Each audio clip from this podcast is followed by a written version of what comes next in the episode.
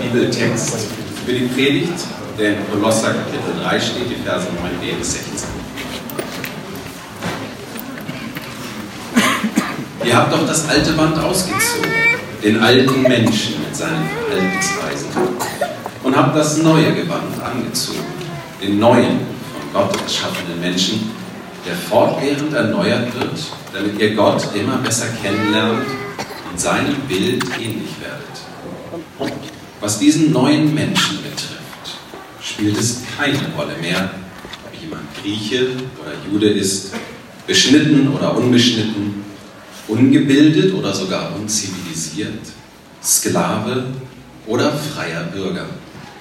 Das Einzige, was zählt, ist Christus.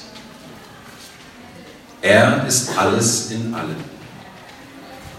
Geschwister, ihr seid von Gott erwählt. Ihr gehört zu seinem heiligen Volk. Ihr seid von Gott geliebt. Darum kleidet euch nun in tiefes Mitgefühl, in Freundlichkeit, Bescheidenheit, Rücksichtnahme und Geduld. Geht nachsichtig miteinander um und vergebt einander, wenn einer dem anderen etwas vorzuwerfen hat. Genauso wie der Herr euch vergeben hat, sollt auch ihr einander vergeben. Vor allem aber bekleidet euch mit der Liebe. Sie ist das Band, das euch zu einer vollkommenen Einheit zusammenschließt. Der Frieden, der von Christus kommt, regiere euer Herz und alles, was ihr tut. Als Glieder eines Leibes seid ihr dazu berufen, miteinander in diesem Frieden zu leben. Und seid voll Dankbarkeit gegenüber Gott. Lasst die Botschaft von Christus bei euch ihren ganzen Reichtum entfalten. Unterrichtet einander in der Lehre Christi und zeigt einander den rechten Weg. Tut es mit der ganzen Weisheit, die Gott euch gegeben hat. Singt Psalmen, Lobgesänge und von Gottes Geist eingegebene Lieder, singt sie dankbar und aus tiefstem Herzen zur Ehre Gottes.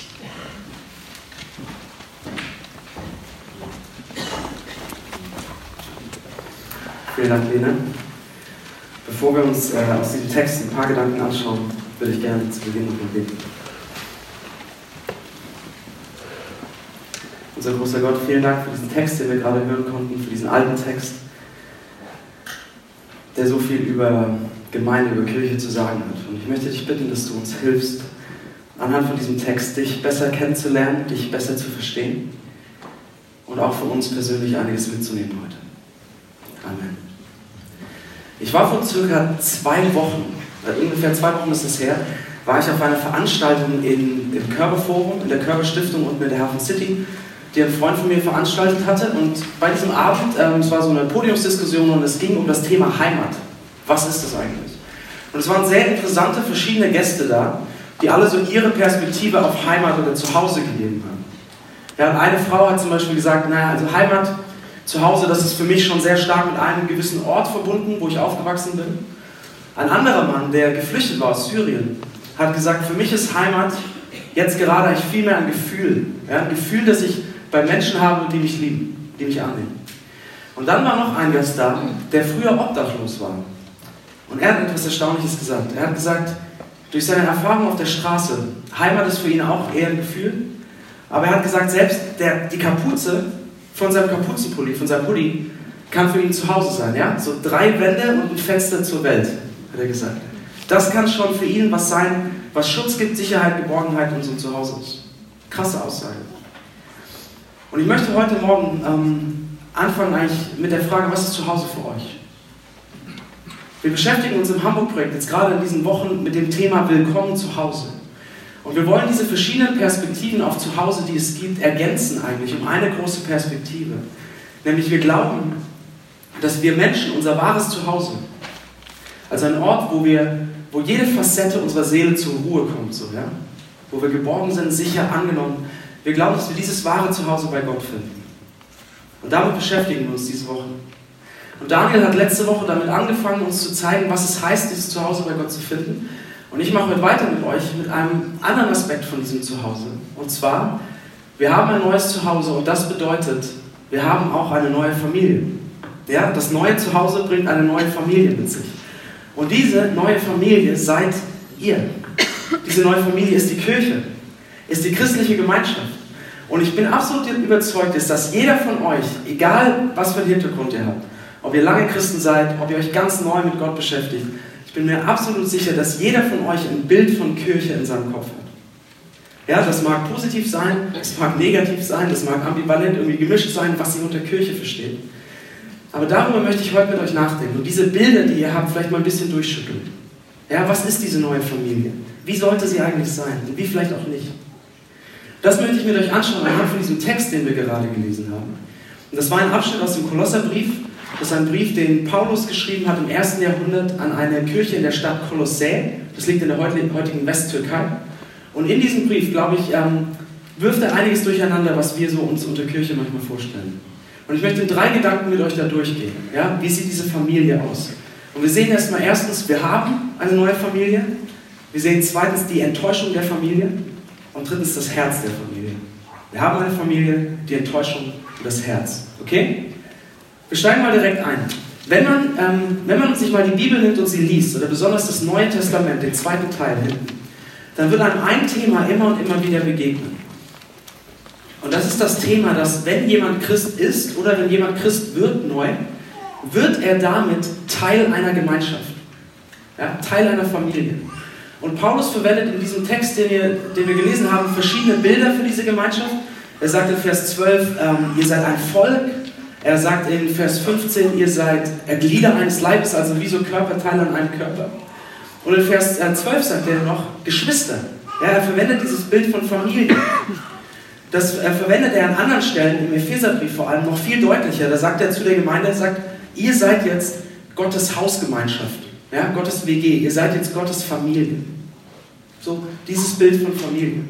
Und ich glaube, das ist ja erstmal ein sehr schöner Gedanke, oder? Dass man durch den Glauben an Jesus Christus ähm, eine neue Familie findet. Das kann ein sehr tröstlicher Gedanke sein, vielleicht für, für diejenigen von euch, die vielleicht keine Familie mehr haben oder wo die Familie sehr zerrüttet ist, dann, dann zu hören, ihr habt eine neue Familie bekommen. Ja? Das kann ein sehr schöner Gedanke sein.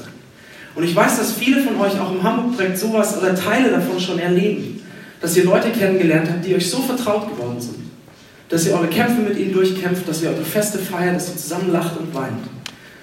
Und ich habe von einem Pastor mal ein anderes Beispiel gehört aus seiner Gemeinde. Und das fand ich so schön, so ermutigend. Er hatte in seiner Gemeinde eine junge Frau, die geheiratet hat. Und die keine Eltern mehr hatte, entweder weil sie gestorben waren oder weil die Beziehung völlig zerrüttet war. Ich weiß es nicht mehr genau. Diese junge Frau hat geheiratet. Und sie war Teil einer Kleingruppe in dieser Kirche. Also ein paar Leute, die sich unter der Woche treffen, um zu beten. Und diese Kleingruppe wurde von einem Ehepaar geleitet. Und sie hat dieses Ehepaar gefragt, ob sie sie nicht zum Altar führen würden. Weil dieser Mann und diese Frau für sie wie ein geistlicher Vater, eine geistliche Mutter geworden sind, eine neue Familie.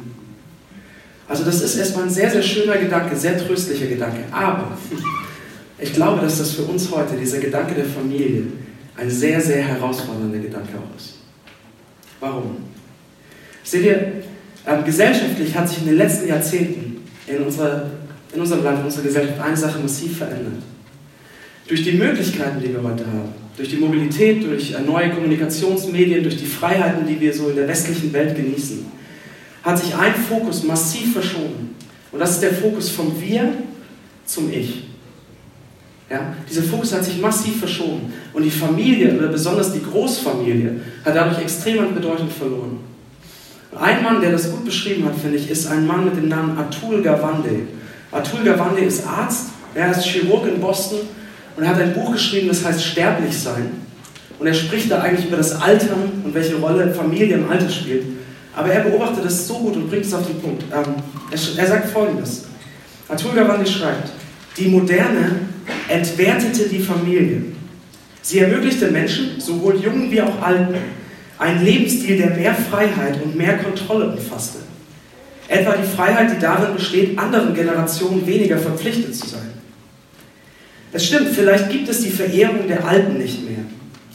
Aber an ihre Stelle ist nicht die Verehrung der Jugend getreten, sondern die Verehrung des unabhängigen Selbst.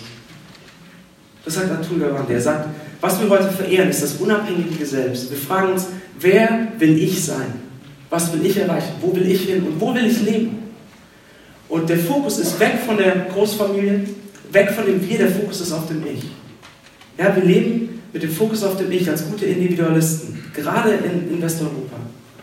Und natürlich, versteht mich nicht falsch, natürlich sehen wir uns immer noch nach Gemeinschaft. Das ist so ein fester Bestandteil dessen, was es heißt, Mensch zu sein. Wir sehen uns immer noch nach Gemeinschaft. Aber auch diese Gemeinschaften formen wir jetzt durch die Brille dieses Individualismus. Wir suchen uns Gemeinschaft, wir formen Gemeinschaft mit Leuten, die so sind wie wir. Ja? Die die gleiche Lebenssituation haben, vielleicht die gleichen Interessen. Und wir treffen diese Gleichgesinnten beim Barista-Seminar, wo uns beigebracht wird, wie wir den perfekten Microform für unseren Flat White machen zu Hause. Ja, wir treffen sie auf dem Instagram-Spaziergang, wir treffen sie bei der Weinverkostung, bei der Babymassage oder bei der Thermomix-Party. Wir formen Gemeinschaft mit Leuten, die so sind wie wir. Das ist unsere Prägung. Das ist unsere gesellschaftliche Prägung. Und was jetzt sehr, sehr oft passiert, wenn wir über diese geistliche Familie nachdenken, ist, wir bringen diese Prägung, diese Sicht hinein in unseren Umgang mit Kirche oder mit der geistlichen Familie. So sind wir geprägt, so ticken wir. Ja, wir sagen entweder, also mein Glaube ist mir wichtig oder so die Auseinandersetzung mit Gott, aber das, das ist eine Sache zwischen Gott und mir. Ja? Fokus auf dem Ich.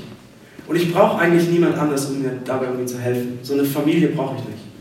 Oder wir sagen, ja, ja, nee, ist mir wichtig, meinen Glauben mit anderen zu teilen. Ich will Leute, die mit mir auf dem Weg sind. Aber das sollen dann bitte Leute sein, die so sind wie ich. Ja, so in meinem Alter, gleiche Themen, gleiche Lebensumstände. Ich habe das schon so oft gehört, wenn Leute eine Kleingruppe suchen. Ja, dass sie sagen, oh, ich hätte so gerne Gemeinschaft. Aber es wäre schön, wenn die alle so in meinem Alter wären und vielleicht die gleichen Lebensumstände und so. Ja, so sind wir geprägt. Und diesen beiden Haltungen, ich schaffe es alleine oder alle sollen, es soll bitte so sein, wie es mir genau passt oder zu mir passt. Diese beiden Haltungen nimmt Paulus mit diesem Text auseinander. Sehr charmant ja? Sehr freundlich, aber er nimmt sie auseinander. Denn er sagt zum einen denjenigen, die sagen, ich, ich, ich und Gott, das machen wir alleine aus zwischen uns. Er sagt, ihr seid Teil einer Familie, ihr seid es. Als ihr Christ geworden seid, hat Gott euch zum Teil einer Gemeinschaft gemacht. Ihr seid wie ein Glied am Körper und wenn ihr fehlt aus der Gemeinschaft, fehlt was. Gott hat euch zum Teil einer Familie gemacht, weil er, weil er glaubt, dass das wichtig ist, dass wir das brauchen, dass andere mit uns auf dem Weg sind, die uns ermutigen, hinterfragen und so weiter. Und denjenigen von uns, ähm, vielen glaube ich, oder vielleicht allen, ähm, die wir denken, oh, wir wollen eine Gemeinschaft, aber bitte von Leuten, die so sind wie wir, sagt Paulus, nein, diese Familie, die ihr bekommt von Gott, ist keine homogene Gruppe. Das sind nicht alles nur Leute, die ihr euch aussuchen würdet. Und er zeigt uns das in Vers 11. Ja? Er benutzt da so verschiedene Gegenüberstellungen, um klarzumachen, diese neue Familie besteht nicht nur aus einer Schlag Mensch. Sondern er sagt, ähm, in dieser neuen Familie kommen zusammen Grieche und Jude. Der Unterschied, also er sagt all die Unterschiede eigentlich, die uns gesellschaftlich auseinanderhalten, die uns gesellschaftlich voneinander trennen, die Barrieren, die da sind, spielen in dieser Familie keine Rolle mehr. Er sagt, es ist egal, ob jemand Jude oder Grieche war, also verschiedene kulturelle Hintergründe. Ob jemand beschnitten war oder unbeschnitten, verschiedene religiöse Hintergründe. Auf heute übertragen, vielleicht egal, ob ihr ewig Christ seid, davor was anderes geglaubt habt, davor gar nichts geglaubt habt. Wenn wir jetzt uns auf Jesus ausrichten, werden wir Familie. Dann sagt er, egal ob Sklave oder Freier. Und das wäre auf heute übertragen, Leute aus verschiedenen sozioökonomischen Hintergründen, aus verschiedenen sozialen Hintergründen. Und schließlich das Letzte, und das ist das Herausforderndste, das ist dieses ungebildet oder unzivilisiert. So, was meint er damit? Damit meint er nicht einfach Leute, die anstrengend sind oder so. Sondern Paulus schreibt hier an Leute in Kolossä, die griechisch-römisch geprägt waren. Ja? Und die Griechen zur damaligen Zeit haben herabgeschaut auf diese ganzen unzivilisierten Barbaren, die nicht diese griechische Kultur geteilt haben. Ja? Sie haben sie verachtet. Und Paulus sagt jetzt den Christen in Kolossä, selbst wenn jemand aus so einem Volk kommt, das ihr früher verachtet habt, das spielt keine Rolle. Ihr kommt zusammen, ihr seid Familie. All, diesen, all diese Barrieren werden abgebaut. Ihr werdet Familie in all eurer Unterschiedlichkeit. Und auf unseren Individualismus heute angewandt bedeutet das, Leute, die Familie, die Gott uns gibt, es sind nicht einfach nur Leute, die sind wie wir. Es sind nicht nur Leute, die wir uns aussuchen würden. Und selbst hier, auch wenn diese Gruppe relativ homogen ist, ja, selbst hier, ihr würdet euch wahrscheinlich nicht ähm, jeden hier so aussuchen. Ich auch nicht. wahrscheinlich. Ja? Aber wir kommen, es kommen Leute zusammen, die sonst nicht zusammenkommen würden. So, was machen wir jetzt damit, mit dieser Familie? Für diejenigen von euch, die sich ganz neu mit Gott und Glauben beschäftigen, ja, die sich langsam rantesten, seht ihr diese Vision von menschlicher Gemeinschaft, die hier drin steckt. Eine menschliche Gemeinschaft, die alle Barrieren und Grenzen, die zwischen uns stehen, abbaut und die keine Rolle mehr spielen. Und Leute, in unserer heutigen Zeit, in unserer aktuellen Situation, wo wir so viel über Unterschiede sprechen, wo wir so viel über Ausgrenzung sprechen müssen, ist das nicht, ist das nicht eine wunderschöne Vision von menschlichem Leben? Ist das nicht eine wunderschöne Vision von menschlicher Gemeinschaft? Eine Vision, nach der wir uns eigentlich sehen. Und wäre es nicht wert, den Gott versuchen, zu versuchen, den Gott kennenzulernen, der so eine Vision von menschlicher Gemeinschaft hat? Deswegen, wenn ihr auf der Suche seid, bleibt dran. Grabt weiter, sucht, findet diesen Gott, der diese Vision hat. Was ist mit denjenigen von euch, die Christen sind? Ihr seid Teil dieser Familie geworden. Und meine Frage ist, was ist eure, was ist eure Sicht auf diese Familie? Ist euer Fokus auf dem Ich? Ja, habt diesen Ich und Gott Glaube, Fokus auf dem Ich? Oder freut ihr euch darüber, dass Gott euch diese Familie gibt? Feiern wir hier im Hamburg-Projekt, feiern wir unsere Unterschiedlichkeiten und freuen uns darüber? Oder sagen wir, oh, ich will eigentlich eine Gemeinschaft, wo alle so sind wie ich. Aber wisst ihr was? Dann wollt ihr nicht die Familie, dann wollt ihr das Barista-Seminar. Und das ist nicht Gottes Vision. Das ist der erste Gedanke. Wir haben eine Familie. Ja? Diese Familie ist wertvoll, diese Familie ist wichtig, aber diese Familie ist nicht perfekt. Und das ist unser zweiter Gedanke, die Enttäuschung der Familie. Sobald wir an den Punkt kommen, wir Einzelne, und sagen, ich finde diese Vision großartig, ich finde diese Familie, diesen Gedanken großartig, ich will da investieren, ich will das leben. Sobald wir da loslegen, werden wir, müssen wir eine Enttäuschung erleben, die aber gut ist. So was meine ich damit. Lass uns noch einmal in den Text schauen. Paulus hat durch diese verschiedenen Begriffe uns ähm, unterschwellig ein bisschen klar gemacht, wir haben eine Familie. Und jetzt, was er in diesem Text macht, er erklärt der Familie, wie sie miteinander umgehen soll. Ja? Das macht er eigentlich in diesem Text. Er gibt verschiedene Anweisungen dafür, wie die Familie miteinander umgehen soll. Und ich lese euch nochmal vor aus Vers 12 und 13. Da schreibt er, Geschwister, ja, Familien, ihr seid von Gott geliebt. Darum kleidet euch nun in tiefes Mitgefühl, in Freundlichkeit, Bescheidenheit, Rücksichtnahme und Geduld. Geht nachsichtig miteinander um und vergebt einander, wenn einer dem anderen etwas vorzuwerfen hat. So, und das ist doch ein wunderschöner Gedanke, so eine Familie zu haben, oder? Mit Geduld und Liebe und Vergebung und Sanftmut und all, all dem. So, aber lasst uns hier mal einen Moment ein bisschen tiefer gucken. Wer von euch äh, ist mit Geschwistern aufgewachsen? Ja, Bruder oder Schwester, egal. Wer keine Geschwister hat, versteht das Bild trotzdem. In welchen Momenten haben eure Eltern oder wer von euch großgezogen hat, in welchen Momenten haben eure, eure Eltern sowas zu euch gesagt, was hier im Text steht? Ja, sowas wie, jetzt sei bitte mal geduldig mit deinem Bruder und kannst du dich nicht einmal in deine Schwester reinversetzen? Ja? Und kannst du nicht mal verstehen, was sie hier will? Oder Vers 15, ganz toll. Ihr seid doch, ihr seid doch Geschwister, könnt ihr nicht mal Frieden miteinander halten? So, in welchen Momenten haben eure Eltern sowas gesagt? In den Momenten, wo ihr nebeneinander auf dem Sofa saßt und die Decke gekuschelt, einen Film geguckt habt und die Welt in Ordnung war. Oder in den Momenten, wo ihr am Tisch saßt und ihr habt gemalt und ihr habt eure Stifte geteilt und einen Kakao getrunken. Garantiert nicht. Ja?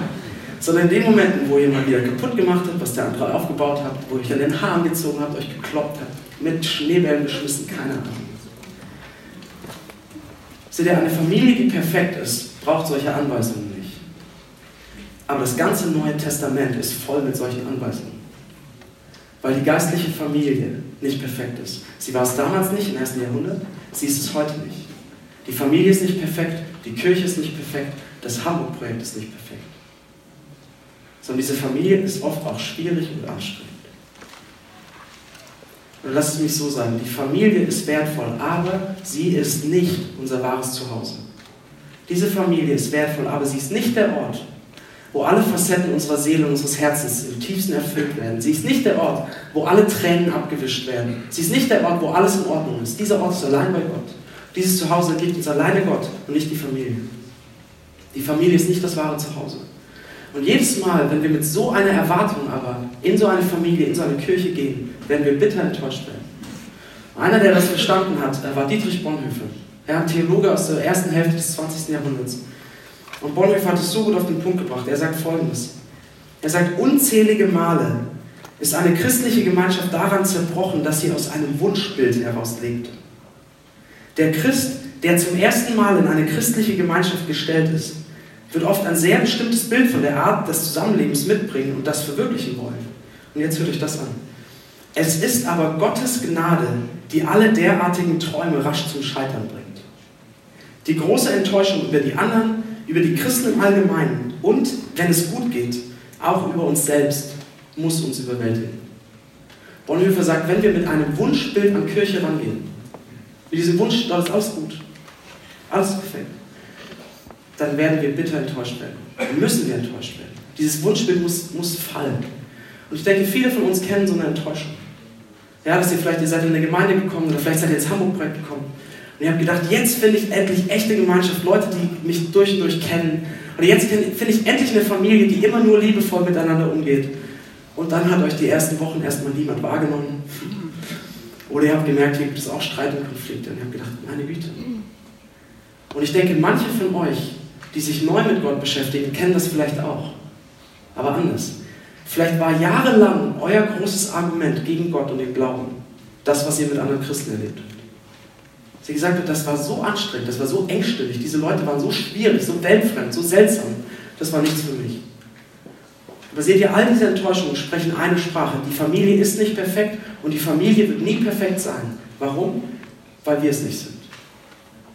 Weil wir nicht perfekt sind. Weil die Familie aus Menschen besteht, aus uns besteht, aus Leuten wie mir besteht. Leute, jede Gemeinschaft, von der ich ein Teil werde, ist nicht mehr perfekt. Und jede Kirche, von der ich ein Teil bin, ist nicht mehr perfekt. Und jede Familie, von der ich ein Teil bin, ist nicht mehr perfekt. Frag gerne meine Frau. Ja. Wir sind nicht perfekt und deshalb wird es diese Gemeinschaft nie sein. Weil wir, wie, ähm, wie Gott es sagt, wie die Bibel es sagt, wir Leute sind, die, die zerbrochen sind innerlich, die fehlerhaft sind, die Sünder sind. Das ist das Wort, was die Bibel dafür verwendet. Leute, die den anderen eben nicht nur mit Liebe, Güte und Vergebung begegnen. Leute, die die anderen nicht lieben, wie Gott uns liebt. Sondern Leute, die individualistisch sind, selbstbezogen, immer wieder denken, alles muss sich um uns drehen. Und deshalb wird es nicht perfekt sein. Leute, wie schwer, wie schwer fällt es uns schon, so eine Gemeinschaft mit Liebe, Güte und Vergebung, mit den Leuten zu leben, die wir am meisten lieben. Unsere engsten Freunde, unseren Partner, Kinder vielleicht. Wie schwer fällt uns das schon? Wie soll das dann bitte gehen mit einer geistlichen Großfamilie, mit Leuten, die anders sind als wir, die wir uns nicht ausgesucht haben? Und ich glaube, wir müssen da ehrlich zu uns selbst werden, als sozusagen Familie hier, und sagen, aus uns selbst heraus, mit unserer Kraft, können wir das nicht. Wir können nicht diese Vision von Kirche und Gemeinschaft leben. Wir können das nicht aus uns selbst heraus, weil wir zerbrochen sind.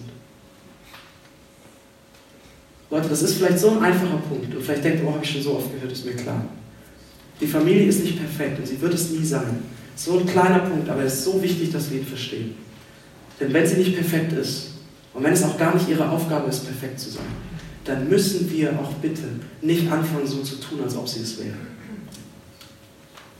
Dann seht ihr, wenn wir dieses falsche Wunschbild, diese falsche Vorstellung von Kirche haben, dass das ein Ort ist, wo alles gut und richtig ist, wo es keine Konflikte gibt, wo jeder immer super fromm ist, niemand zweifelt, wo alles gut ist, dann verspreche ich euch, wird eine Sache passieren, wenn wir so ein Bild haben. Alle jeder Einzelne wird Masken tragen. Niemand wird seine Schwäche zeigen.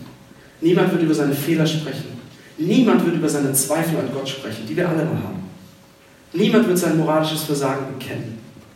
Es wird alles über den Teppich gekehrt, es wird alles weggedrückt. Alle tragen Masken und innerlich leiden alle. Weil alle denken, oh Mann, alle anderen haben es im Griff, nur ich nicht. Und wisst ihr was? Das ist, das ist ein Albtraum von Gemeinschaft. Das ist eine Perversion von Kirche.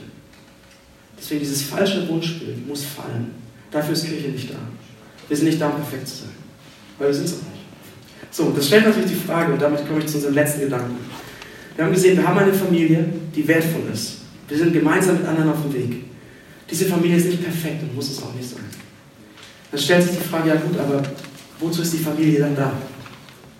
Wie können wir es schaffen, in unserer Unterschiedlichkeit, in unserer Unperfektion, zusammen so eine Familie zu sein? Und was ist eigentlich die Aufgabe dieser Familie? Und die Antwort liegt in einem Wort auf beide Fragen. Und dieses Wort ist Gnade. Und das ist unser dritter Gedanke, das Herz der Gemeinschaft. Gnade ist die Antwort auf diese Fragen. Leute, denn es ist Gnade, aus der wir die Kraft finden, uns anzunehmen. Und es ist Gnade, die uns einen Auftrag für diese Gemeinschaft gibt. Nämlich, dass wir uns gegenseitig helfen, Gnade tiefer zu verstehen. So, lass, lass uns das anschauen. Dritter Gedanke, was bedeutet das? Wenn wir diesen Text lesen im Kolosserbrief, dann schauen, sehen wir vielleicht zu, zuallererst das, was da steht, was wir tun sollen. Ja, wir sollen lieben, wir sollen vergeben, wir sollen gütig sein. Alles gut. Aber wenn wir so diesen Text lesen, verpassen wir schnell, welche Rolle Jesus in diesem Text spielt. Und er spielt nämlich eine ganz zentrale Rolle hier. Wir sehen, dass diese Familie eigentlich eine Familie ist, die sich um Jesus und um seine Gnade und Liebe dreht. Seht ihr in Vers 11, ganz am Anfang, wo es um diese Unterschiede geht, da sagt Paulus, wie Bene das vorhin so wundervoll betont hat, all diese Unterschiede spielen keine Rolle. Das, was uns zusammenbringt, ist Christus. Er ist alles in allem. Jesus ist derjenige, der die Familie zusammenbringt. Dann sehen wir in Vers 13, dass Jesus derjenige ist, der das Vorbild ist für das Leben der Familie. Das heißt, seid nachsichtig miteinander, vergebt euch, wie Jesus euch vergeben hat. Und dann schließlich in Vers 16 heißt es, lasst die Botschaft von Christus unter euch ihren ganzen Reichtum entfalten. Das heißt, diese Familie soll eine, soll eine Familie sein, die durchdrungen ist von der Botschaft von Christus, die durch, getränkt ist davon, die sich darum dreht. So, was ist diese Botschaft von Christus? Das ist die sogenannte gute Nachricht, das Evangelium. Und was sagt das Evangelium in unsere Frage der Familie hinein? In diese Frage, wie können wir mit unseren Unterschiedlichkeiten, wenn wir uns manchmal schwierig finden, wie können wir uns lieben als Familie? Was sagt das Evangelium zu dieser Frage?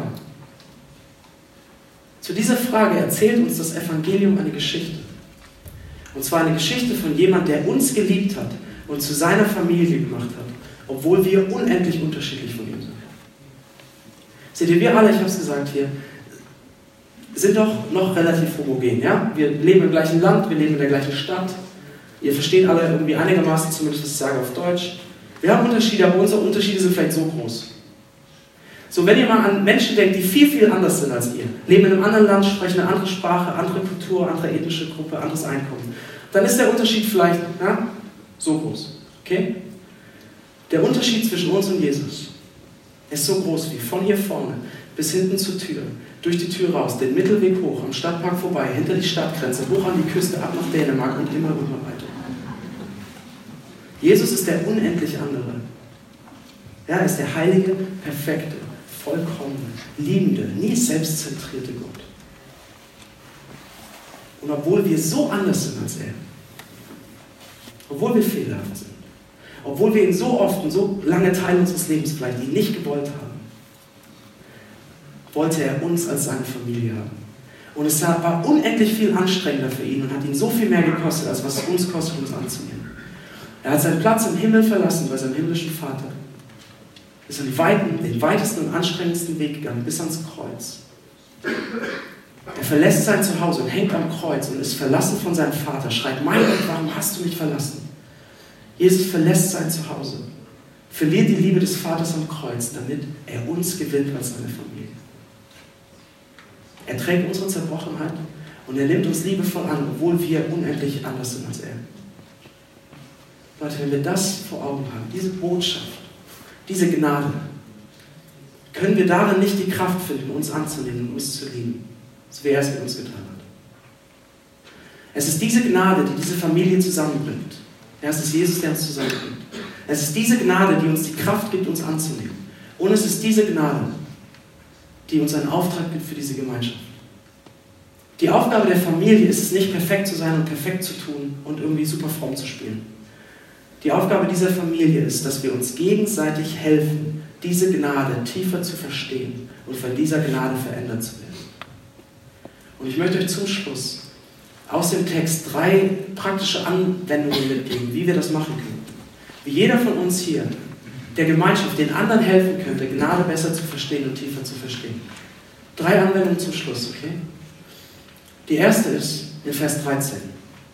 Da sagt Paulus, ähm, geht nachsichtig miteinander um und vergebt einander, genauso wie der Herr, also Jesus, euch vergeben hat. Seht ihr, wenn wir eine Gemeinschaft sind, eine Familie, die durch Gnade zusammengebracht wird, dann werden wir nicht überrascht, geschockt oder enttäuscht sein, wenn wir uns mal aneinander reiben oder wenn es hier mal Konflikte gibt und Dinge nicht gut laufen wenn wir nicht denken, ach du meine Güte, hier auch, und das hätte ich ja nie gedacht und das sollte nicht sein und ich glaube, ich muss woanders hingehen.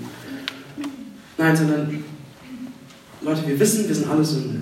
Wir wissen, wir sind alle zerbrochen. Wir wissen, wir brauchen alle Vergebung. Und wenn wir anfangen, nachsichtig miteinander umzugehen, geduldig zu sein, uns zu vergeben, wo andere uns verletzt haben. Wisst ihr, was wir dann machen? Dann üben wir gemeinsam den Weg von Gnade und Vergebung ein. Dann lernen wir gemeinsam, was Gnade und Vergebung ist. Sowas lernt man nicht alleine. Sowas lernt man auch nicht, wenn man alleine sich eine Predigt anhört. Sowas lernt man nur in Gemeinschaft. Und sowas lernt man nur in der Gemeinschaft, die fehlerhaft ist. Nicht in so einer perfekten Massengemeinschaft. Eine Art und Weise, wie ihr Gnade in diese Gemeinschaft reinbringen könnt und es vertiefen könnt, ist Vergebung. Eine zweite Art und Weise steht in Vers 14, wie wir das machen können. Und da steht, vor allem aber bekleidet euch mit der Liebe. Sie ist das Band, das euch zu einer vollkommenen Einheit zusammenschließt.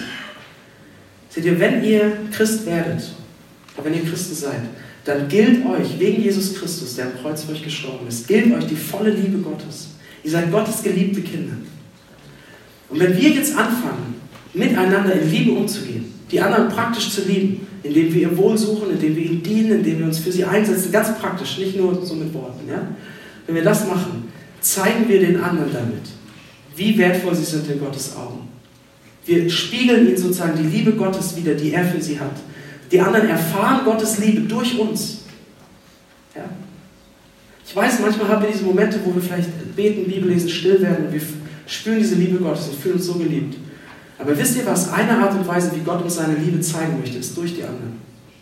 Das ist eine zweite Anwendung, wie ihr die Gnade und Liebe von Jesus Christus hier reinbringen könnt, dass Gnade uns verändert. Und schließlich eine letzte noch. Ähm, das ist Vers 16. Da sagt Paulus, lasst die Botschaft von Christus bei euch ihren ganzen Reichtum entfalten. Meine Frage ist, liebe Familie, liebes Hamburg-Projekt, welche Botschaft entfaltet bei uns ihren ganzen Reichtum? Wenn wir miteinander sprechen, wenn wir Gespräche führen, im Foyer nachher, in den Kleingruppen, in den Sofagruppen, ähm, vor dem Gottesdienst, wenn wir aufbauen, wenn wir uns im Alltag treffen, welche Botschaft dominiert unsere Gespräche? Was dominiert unsere Konversation? Worüber reden wir? Ist es die Botschaft von Christus?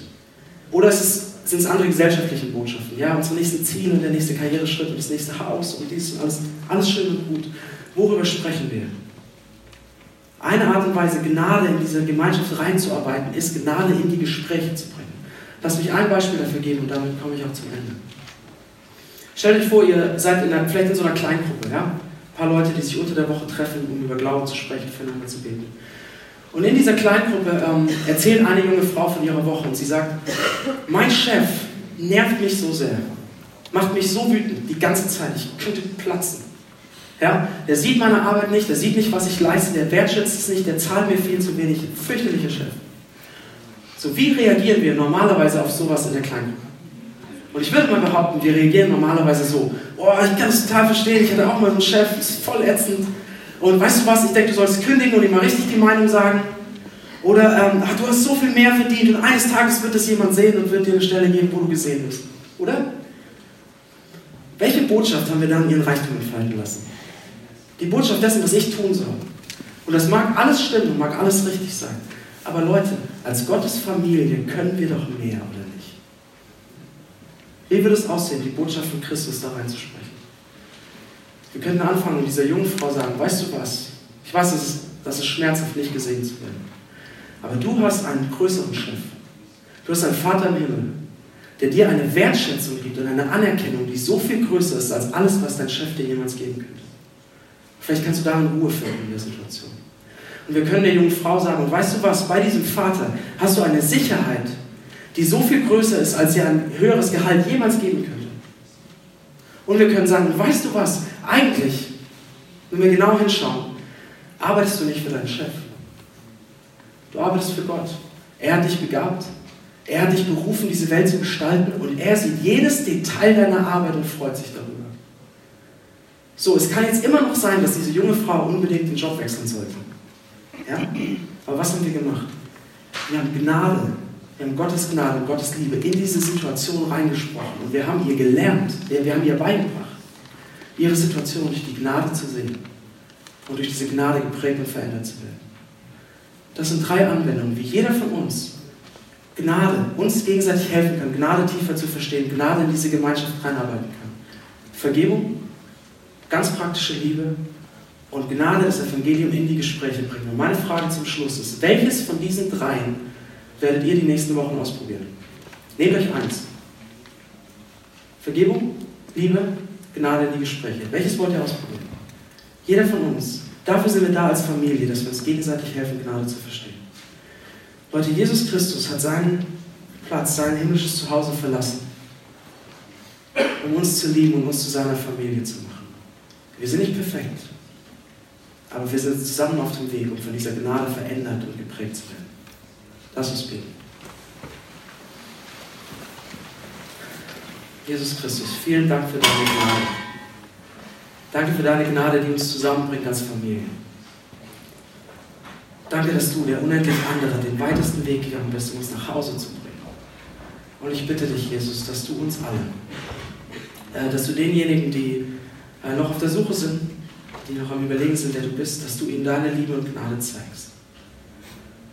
Und ich bitte dich, dass du all denjenigen von uns, die dich schon kennen, die in dieser Familie sind, dass du uns durch deine Liebe und Gnade Kraft gibst, diese Familie zu leben. Und dass wir von deiner Liebe und Gnade verändern werden.